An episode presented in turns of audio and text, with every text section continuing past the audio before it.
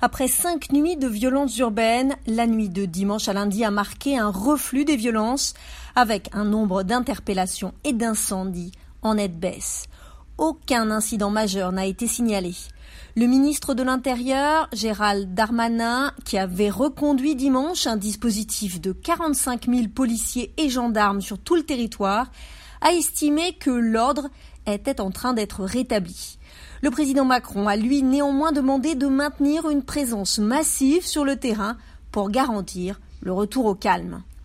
Le chef de l'État français souhaite que soit mené un travail minutieux pour comprendre en profondeur les raisons qui ont conduit à ces événements dans lesquels de très jeunes adolescents sont impliqués. La moyenne d'âge des personnes interpellées est de 17 ans, avec parfois des adolescents de 12-13 ans selon les autorités. Le temps est à l'apaisement, a déclaré le maire de Nanterre, Patrick Jarry, en saluant un appel au calme dimanche de la grand-mère de Naël, Nadia, qui a exhorté les émeutiers à ne pas casser les vitrines, les écoles et les bus.